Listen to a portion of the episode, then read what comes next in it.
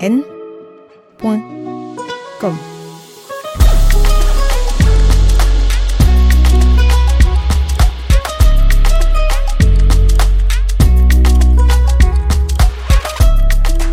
Bonjour. L'Internet et les réseaux sociaux font partie de notre quotidien. Mais vous êtes-vous déjà demandé comment fonctionne ce réseau des réseaux? Et quelles sont les infrastructures qui sont mises en contribution pour que, par exemple, vous parveniez à passer des appels vocaux sur WhatsApp? Eh bien, ces questions et bien d'autres que vous vous posez certainement concernant le, fonctionnement de l'Internet au Cameroun et dans le monde trouveront réponse pendant la prochaine demi-heure. Bienvenue sur n.com.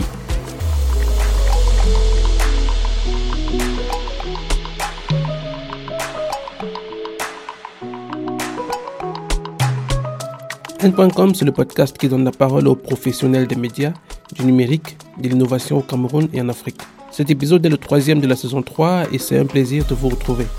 Je me nomme René Nkoa et aujourd'hui, je reçois l'informaticien et chef d'entreprise camerounais Anthony Samé. Pendant cet épisode, nous discutons de cloud, d'infrastructure, d'adressage IP, de souveraineté numérique, de transformation digitale, de gouvernance de l'Internet et de l'incidence de l'explosion des intelligences artificielles euh, génératives sur la gestion des infrastructures numériques.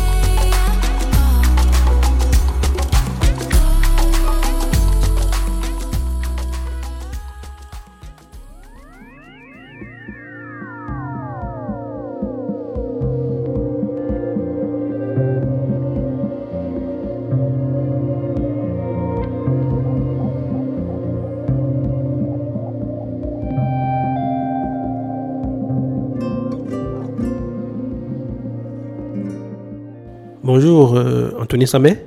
Je vous remercie d'avoir accepté de venir sur le podcast n.com. Bonjour, merci, c'est un plaisir pour moi et un honneur.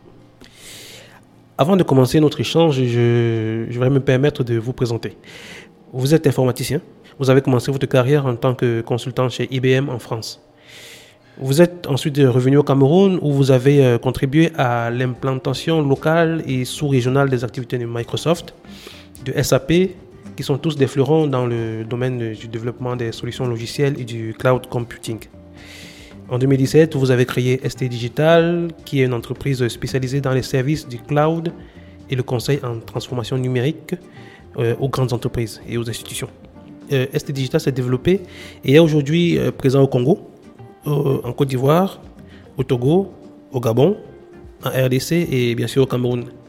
Et sur le plan académique, vous avez, euh, vous avez suivi des études en management des systèmes répartis à ESSEC euh, Télécom Paris, ainsi que des programmes internationaux d'ELENA, euh, l'école normale d'administration, sur la thématique de la gestion du changement dans le secteur public. Vous avez aussi suivi le prestigieux cursus Stanford Seed Transformation Program de l'Université de Stanford aux États-Unis. Est-ce que le portrait que je viens de dresser de vous, monsieur Anthony Samet, est fidèle à votre parcours?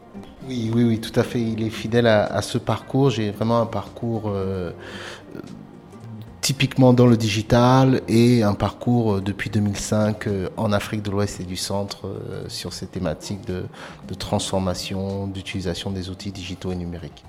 dans votre présentation, j'ai évoqué à deux reprises le terme cloud. Ma première question est simple. C'est quoi le cloud si vous devez l'expliquer à un débutant? Alors j'aime beaucoup euh, cette citation. D'ailleurs, euh, vous êtes dans mon bureau et vous pouvez voir le, poster. Pour moi, le cloud, pour l'expliquer euh, de façon très simple, c'est juste l'ordinateur de quelqu'un d'autre. C'est tout. Aujourd'hui, on parle du cloud, on parle de nuage, mais en réalité, c'est juste un serveur qui est géré par quelqu'un d'autre. tout simplement. De manière basique, c'est ça. Donc, ça veut dire que si je comprends bien, et pour revenir euh, sur la citation que je vais lire, c'est there, there is no cloud, it's just someone else's computer. Donc, simplement, le cloud, ce sont des données qui sont enregistrées sur des ordinateurs distants. Exactement. Exactement. Aujourd'hui, on a essayé de, mystifier, de positionner euh, un nuage ou une informatique dans les nuages. Mais la réalité, c'est que quand j'ai mes données euh, sur mon téléphone euh, WhatsApp, euh, elles ne sont pas dans un cloud. Elles sont dans des serveurs qui sont gérés par la société qui possède WhatsApp. Voilà, donc c'est simplement des euh, énormes data centers euh, qui vont gérer vos données. Et donc ce sont des ordinateurs. Vous pouvez avoir vos ordinateurs chez vous, vos serveurs chez vous, ou les avoir chez quelqu'un d'autre. Donc c'est, une autre manière à nous de démystifier la problématique du cloud et, et, et l'adresser euh, techniquement, puisque ces ordinateurs distants sont a priori mieux gérés que les ordinateurs chez vous, les, serveurs qui sont chez vous. Euh, ce qui caractérise le cloud, ça va donc être la disponibilité des, services et la disponibilité de vos données qui doivent être euh, hautement disponibles. Donc c'est juste ça qui va caractériser euh, le cloud. Je me souviens que au détour des années 2000, on parlait beaucoup du peer-to-peer. Est-ce que le peer-to-peer, c'est du cloud? Alors, euh, c'est assez intéressant parce qu'on a, on a, on a, on a évolué dans les, dans les schémas de, de partage d'informations. Euh, la nature du, du, du réseau Internet, qui a pour origine euh, l'ARPANET, c'était des, des réseaux en fait entre universités. C'était un réseau universitaire. On a entrepris un, un système de codage, un système d'adressage, donc les, les fameuses adresses IP, euh, qui nous ont permis d'échanger des données entre ordinateurs euh, avec un système d'adressage. Euh, ce même système d'adressage, à un moment, pour contourner euh, les, géants ou la régulation, on a donc dressé des, systèmes d'adressage dits en peer-to-peer qui nous permettaient d'envoyer des fichiers d'un ordinateur à un autre et de partager ces fichiers avec d'autres pairs. Donc c'était euh, donc les, fameux outils pour télécharger illégalement de la, musique dans les années 2000. Euh, donc c'est pas, euh, c'était de l'échange entre ordinateurs, mais à la différence du, du cloud aujourd'hui, le, cloud aujourd'hui se, il se caractérise par des services. Souvent on caractérise le cloud par trois types de services du SaaS, donc software as a service, du IaaS, infrastructure as a service, ou du PaaS, platform as a service. Donc on peut dire que le le peer-to-peer ne répond pas vraiment à ces trois caractéristiques de service, même si d'une certaine façon, il a un peu un ancêtre ou une, une, approche de, de partage de, de contenu euh, robuste et, et, non centralisé. On pourrait peut-être euh, donner plus un parallèle à euh, le peer-to-peer, on pourrait peut-être donner des similarités avec de la blockchain ou du bitcoin. Ça veut dire on va avoir des systèmes décentralisés avec de la multi-authentification. Donc c'est plutôt de, de, ce registre-là que je vais, mais ça nous éloigne beaucoup de, de la nature du cloud aujourd'hui qui est, qui est euh, là pour livrer des services aux utilisateurs. Donc, si on a bien compris ce que vous avez dit, le, le peer-to-peer est surtout des- un système euh, qui se base sur la décentralisation et le cloud est plutôt centralisé. Le cloud est orienté service. Ça veut dire que je vais livrer un service à la personne qui me confie ses données. Euh, donc ça peut être un service de logiciel, ça peut être un service d'infrastructure ou ça peut être un service de plateforme. Donc c'est vraiment ce qui va caractériser le cloud. Le peer-to-peer, c'était plutôt une utilisation différente, euh, décentralisée pour se permettre d'échanger de façon efficace de la donnée. Donc on n'est pas réellement dans, dans, dans, des choses qui sont comparables. C'est deux logiques différentes. On, on va embrayer sur un autre sujet. Euh, on parle beaucoup d'infrastructure dans votre, dans votre entreprise. Euh, j'ai une question très très pratique que je vais vous poser. Euh, quand un internaute qui est par exemple à Douala où nous sommes euh, clique sur le bouton de lecture d'une vidéo hébergée sur une plateforme sociale, par exemple, quelles sont les ressources techniques ou en infrastructure qui sont mises en contribution pour que cet internaute puisse consommer sa vidéo? Alors c'est- très intéressant parce que c'est le, le grand enjeu et le grand débat aujourd'hui de, de, de, de- de grands acteurs mondiaux euh, qui, qui, qui veulent bâtir les infrastructures numériques. Euh, Aujourd'hui, euh, si je veux lire une vidéo qui est sur YouTube, il va y avoir entre moi et cette vidéo différents acteurs. Il va y avoir, avoir mon opérateur télécom qui va me donner le, le lien et la capacité. Entre cet opérateur et la vidéo YouTube qui est contenue dans un data center appartenant à, à- à Google, puisqu'aujourd'hui You- You- YouTube appartient à Google, euh, entre cette, euh, cette vidéo euh, qui est sur le serveur, disons en Californie, puisqu'ils sont plusieurs serveurs dans le monde entier, entre cette vidéo et l'opérateur télécom qui est mon opérateur, il va maintenant, la plupart du temps, avoir une fibre optique sous-marine qui va elle-même être gérée par des consortiums. Et à chacune des étapes, on va avoir différents types de serveurs qui peuvent être possédés par différents types de personnes.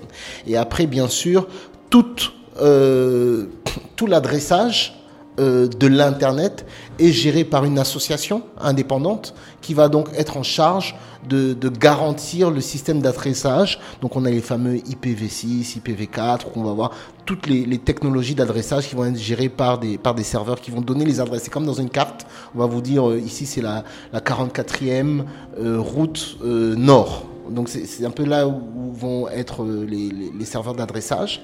Maintenant, à l'intérieur de ça, il y a des canaux qui vont être gérés par des, par des opérateurs télécoms, par des consortiums de fibre optique. Et euh, à différents intermédiaires, il va y avoir des data centers ou des centres qui peuvent être gérés par des tierces parties qui vont gérer aussi le, transfert de, cette information. Maintenant, ce qu'il faut savoir, c'est que sur le Cameroun, il y a euh, deux initiatives clés qui sont très importantes. Il y a une initiative autour du point d'échange Internet, le fameux IXP. Euh, donc ça, ça va être la possibilité d'échanger de façon locale du, du trafic. Donc aujourd'hui, si j'envoie un email euh, ou un contenu, on va plutôt parler d'un contenu euh, vers un utilisateur camerounais à travers l'internet, ce contenu ne va pas va sortir du pays. Ça veut dire que euh, les, serveurs de partage de, les IXP vont nous permettre d'échanger localement du trafic internet. Au Cameroun aujourd'hui, il y a deux associations qui ont des points d'échange internet. Il y a le Camix et puis il y a le Dualix qui est hébergé dans notre data center. Euh, et c'est justement pour euh, permettre d'avoir une souveraineté numérique, pouvoir faire de l'Internet sans sortir du pays, qui va avoir ce dispositif d'XP. Donc ça, ça va être un premier élément important d'avoir ce dispositif d'XP pour pouvoir euh, faire le fameux adressage IP localement. Maintenant, il va aussi y avoir un autre un dispositif qui s'appelle des CDN. C'est des Content Distribution Network. Ça va être des, des, des on peut assimiler ça un peu à des tampons. Euh, ça veut dire que si cette vidéo-là est déjà venue de YouTube au Cameroun à travers un autre utilisateur, il y a des CDN, donc des serveurs qui vont stocker de la mémoire cache, où il y aura cette vidéo qui sera présente. Donc on ne va plus repartir au niveau du serveur de YouTube en Californie, mais on va plutôt aller au niveau du CDN. Les CDN sont, il y en a, il y a des CDN chez, je pense que MTN, Orange, ces acteurs-là ont des CDN pour accélérer un peu le, trafic localement. Donc on va aller chercher le contenu entre guillemets mis en tampon euh, au niveau de ces CDN-là, ça va être beaucoup plus efficace. Donc les deux euh, euh, éléments clés d'un dispositif pour rendre un Internet plus résilient, pour ne pas donner la nécessité de sortir du Cameroun, c'est les CDN et les points d'échange XP. Donc, ça veut dire que si je comprends bien, les, CDN et les points d'échange XP, à partir du moment où ils sont pleinement opérationnels, vont permettre que certains contenus qui sont échangés entre personnes qui sont euh, sur le territoire camerounais de ne pas voyager un peu partout dans le monde comme on peut s'imaginer. Ça, ça va nous permettre de faire de l'Internet sans sortir du Cameroun.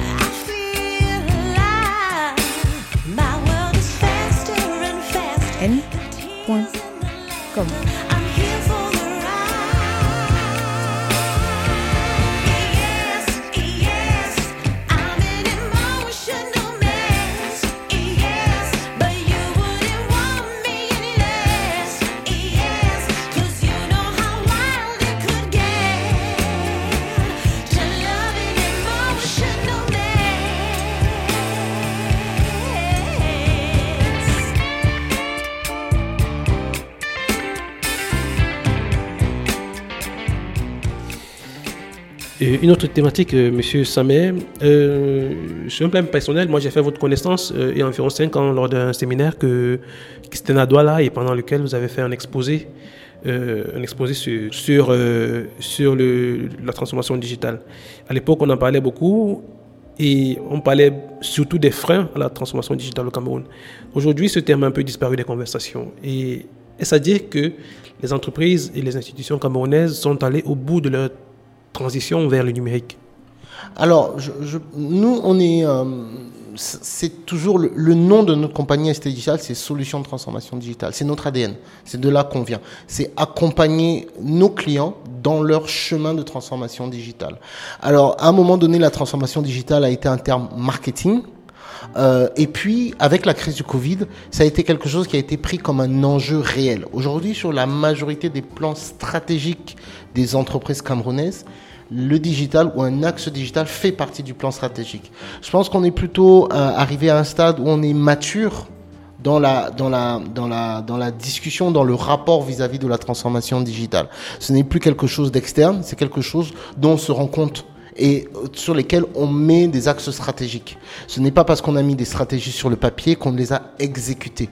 Mais aujourd'hui, on a vu ce changement chez nos clients, surtout depuis la crise du Covid, où la partie transformation digitale fait partie de la roadmap stratégique de l'entreprise. Je pense que vous avez, il vous suffit simplement, vous qui êtes dans la communication, de regarder euh, les, les affiches ou les communications des grandes entreprises. Les assurances aujourd'hui revendiquent toutes les unes les autres des stratégies digitales, les banques aussi, des plateformes digitales. On voit donc tous ces nouveaux canaux euh, digitaux qui sont euh, réellement euh, partie prenante de la stratégie d'entreprise. Donc, au contraire, la transformation digitale est plus que jamais un, sujet des, des entreprises camerounaises aujourd'hui, sauf qu'avant, c'était quelque chose qui était porté par des consultants externes et qui est maintenant porté comme axe stratégique réel de l'entreprise. Euh, nous restons un pays, y compris en Afrique centrale, même en comparaison de, pays plus petits comme que le Gabon et encore moins au, au niveau euh, régional, nous restons quand même très en retard dans la mise en œuvre de cette stratégie digitale. C'est-à-dire que nous n'opérons pas encore notre transformation digitale, nous l'avons simplement mis dans des plans. Et aujourd'hui, comment cette transformation digitale se concrétise? Euh, dans les entreprises ou les institutions et aussi euh, chez, euh, dans, la vie quotidienne des gens alors, je reviens un peu à la, à la définition universitaire de la transformation digitale. La transformation digitale, c'est l'utilisation des technologies pour améliorer la performance et la portée des organisations. Donc, les deux critères de succès ou les deux critères de mesure de votre transformation digitale, c'est la performance et la portée. Donc, euh, une entreprise qui opère sa transformation digitale peut toucher plus de personnes. Ça veut dire que nous, aujourd'hui, nous-mêmes, en, en, tant qu'acteurs de notre stratégie cloud, nous lançons notre boutique en ligne. Donc, avec cette transformation digitale de nos canaux d'engagement client, en utilisant un site de e-commerce et une boutique en ligne, on augmente notre portée. On peut toucher plus de personnes. L'autre élément de la transformation digitale, c'est la performance. Euh, Est-ce que parce que j'ai dématérialisé la gestion du courrier ou la gestion des archives, euh, maintenant on traite beaucoup plus vite une demande des clients, beaucoup plus vite une facture fournisseur, beaucoup plus vite une facture client? Donc c'est véritablement les deux critères euh, sur lesquels on peut évaluer l'efficacité de, cette transformation digitale. Je ne sais pas si, je réponds à votre question. Oui, oui tout à fait. Et, j'aimerais vous demander de me donner un exemple de transformation digitale réussie au Cameroun. Alors nous on est on est on est très fiers. Je ne sais pas si, je, peux en parler, mais mais je peux quand même donner quelques quelques orientations. On est très fiers d'avoir euh, accompagné les brasseries du Cameroun. Ça a été euh, notre projet phare, euh, je pense, de l'année 2019. On a bâti avec eux leur feuille de route de transformation digitale. Donc d'un point de vue conseil, ils avaient plusieurs axes. comment ils engagent leur, comment ils améliorent et optimisent leurs opérations euh, comment en interne ils vont bâtir une culture digitale et ça a vraiment été très intéressant d'être à leur côté durant euh, sur les trois années 2019-2022 de cette feuille de route de transformation digitale. On a évalué en 2019 leur niveau de maturité et on a réévalué à la sortie aussi le, niveau et on a vu cette progression, cette utilisation du digital qui a fait euh, de ce groupe qui à un moment a été mis en difficulté par de, nouveaux acteurs, je pense qu'il y a eu des nouveaux acteurs concurrentiels très forts. Euh, et puis sur les trois années euh, du, de, de, la dernière équipe de management, on a bien vu qu'ils ont redressé leur part de marché, on a vu qu'ils ont repris leur statut naturel de leadership. Donc c'est intéressant de voir que l'utilisation du digital a fait partie d'un mix stratégique gagnant pour cette entreprise qui a été un peu en, pas en balotage, mais qui a été mis en difficulté par de nouveaux acteurs et qui a retrouvé son rôle de leadership à travers justement euh, une situation beaucoup plus accentuée et beaucoup plus engagée du, du digital. Vous intervenez souvent sur les questions de, de gouvernance de l'Internet. J'aimerais savoir quelles sont les parties prenantes et quel peut être son rôle dans le pays, dans un pays comme le Cameroun. Alors, nous, on a, on s'est mis depuis le, on a mis en place le, premier data center neutre et indépendant euh, au Cameroun. Euh, ça veut dire qu'on a été le premier à fournir des services cloud neutres, euh, indépendants, pour des entreprises et des institutions publiques. un data center et des services cloud, c'est un peu plus que simplement stocker les données. C'est un composant de l'écosystème numérique du pays, de l'infrastructure numérique du pays. Pourquoi? Parce que à travers ce data center, très rapidement, on a aussi hébergé un point d'échange XP, le DualX. À travers ce data center, on a aussi très rapidement eu des acteurs, euh, y compris des acteurs télécoms, qui ont mis en place des, serveurs relais ou des serveurs pour mieux toucher leur clientèle. On a aussi eu également des fintech qui ont mis en place des serveurs pour euh, servir euh, des, serveurs d'application pour, leurs, applications métiers. Donc en fait, ça nous a amené un peu à militer euh, pour que l'infrastructure numérique camerounaise puisse être souveraine. Ça veut dire que nous puissions fournir des services de bout en bout localement à euh, nos entreprises et à nos citoyens. Donc c'est plus une posture de, militant, plus une posture de, quelqu'un euh, pour lequel nous nous battons pour cet écosystème, pour cette infrastructure numérique locale.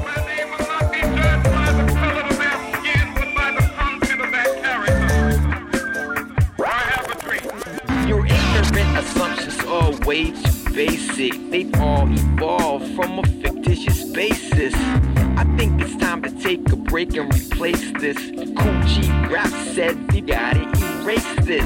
Fear is a phantom every man is faced with, but too many minds still basically racist. I think it's time that we finally face this. Too many innocent lives have been wasted on.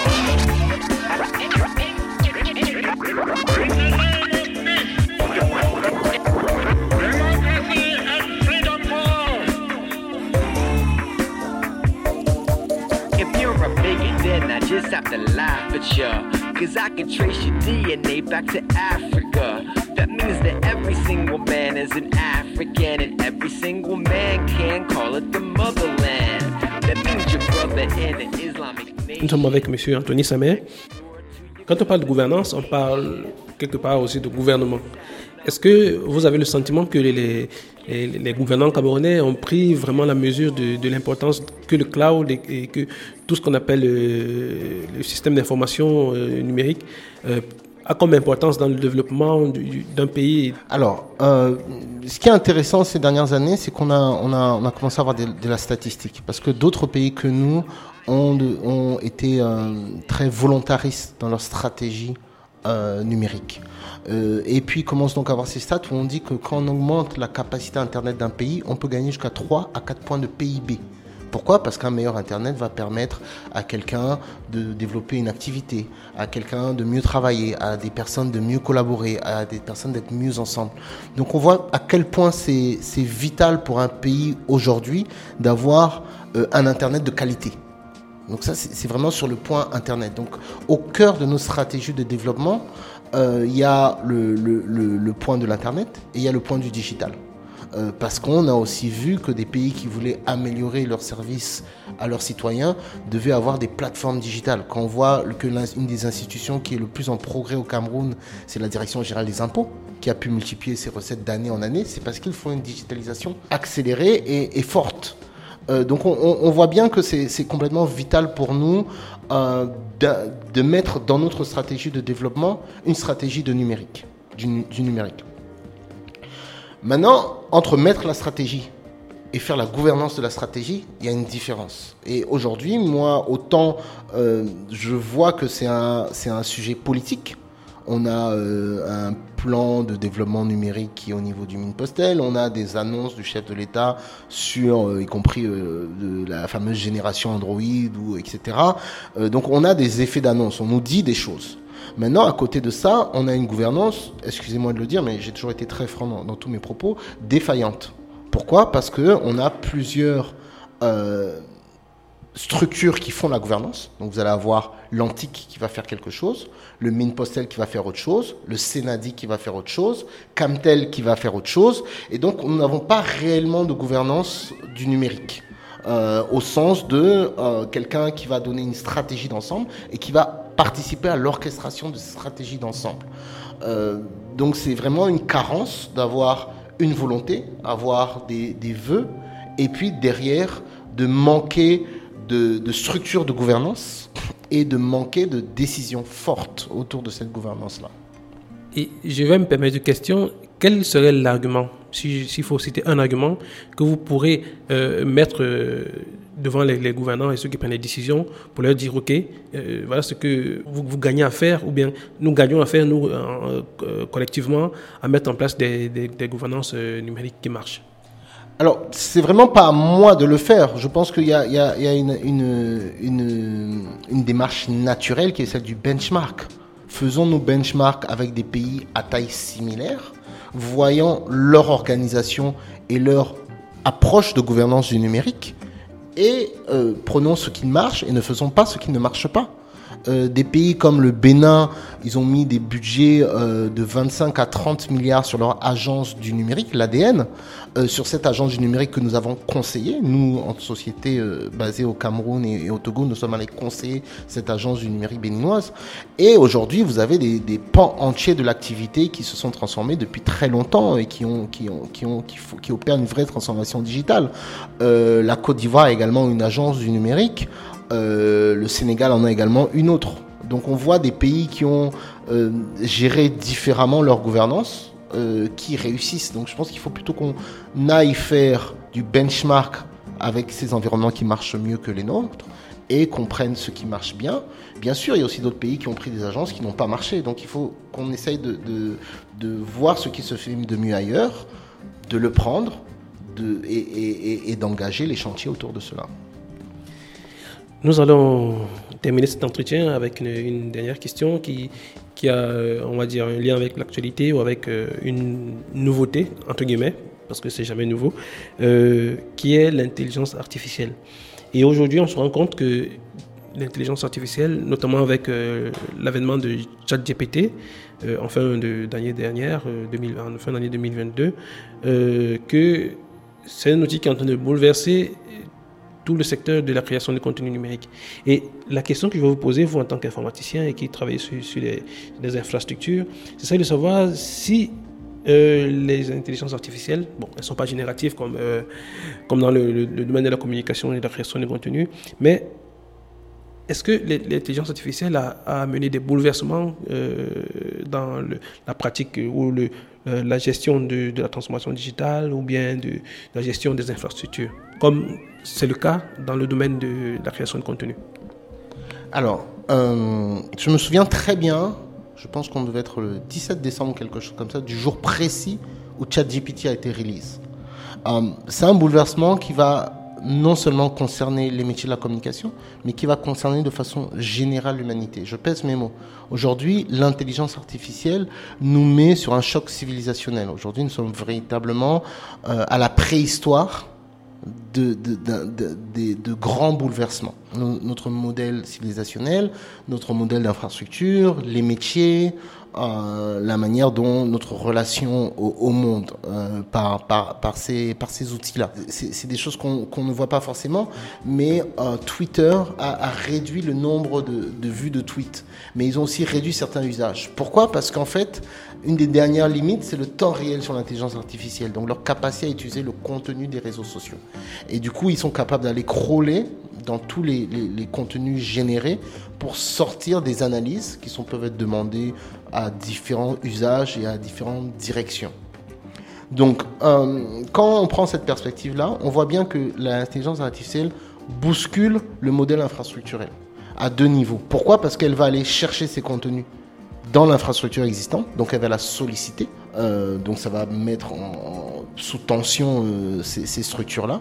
Et puis de l'autre côté, les intelligences artificielles elles-mêmes sont organisées autour de, supercomputers, euh, de serveurs eux-mêmes qui sollicitent des besoins de puissance et qui, bien entendu, on ne va pas pour développer les intelligences artificielles, on va pas faire des ordinateurs de plus en plus puissants, mais on va mettre en réseau de plus en plus d'ordinateurs.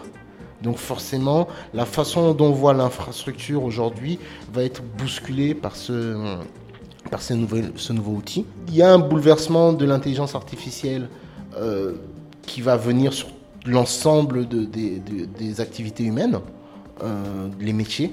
Euh, on va changer des métiers. mais aussi bien sûr sur l'infrastructure informatique. Après, c'est pas demain on a basculé, mais ça va nous prendre 5, 10, 15 années pour arriver à, remettre en, cause toute l'infrastructure. Je pense que les enjeux aujourd'hui pour des pays comme le nôtre, ce sont des enjeux basiques, comme l'enjeu du haut débit, l'enjeu de l'Internet sans sortir. Je parlais donc de notre capacité à avoir un écosystème, une infrastructure numérique constituée de data centers, constituée de fibres optiques, constituée d'opérateurs téléphoniques, de télécoms, mais aussi constituée d'opérateurs comme nous, euh, d'opérateurs de cloud. Donc c'est vraiment l'enjeu pour nous, c'est construire notre infrastructure et avoir une infrastructure à haut débit.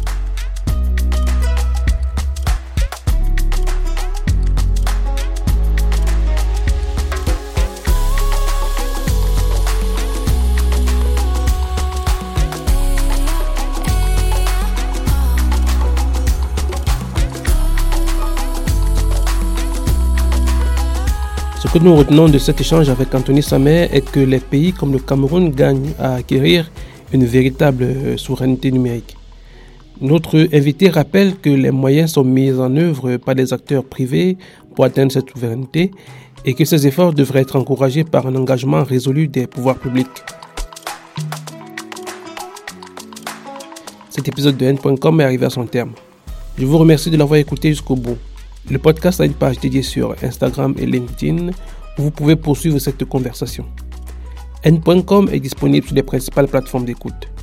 Je vous donne rendez-vous le mois prochain pour de nouvelles explorations de l'environnement des médias, du numérique, de l'innovation au Cameroun et en Afrique. À très vite.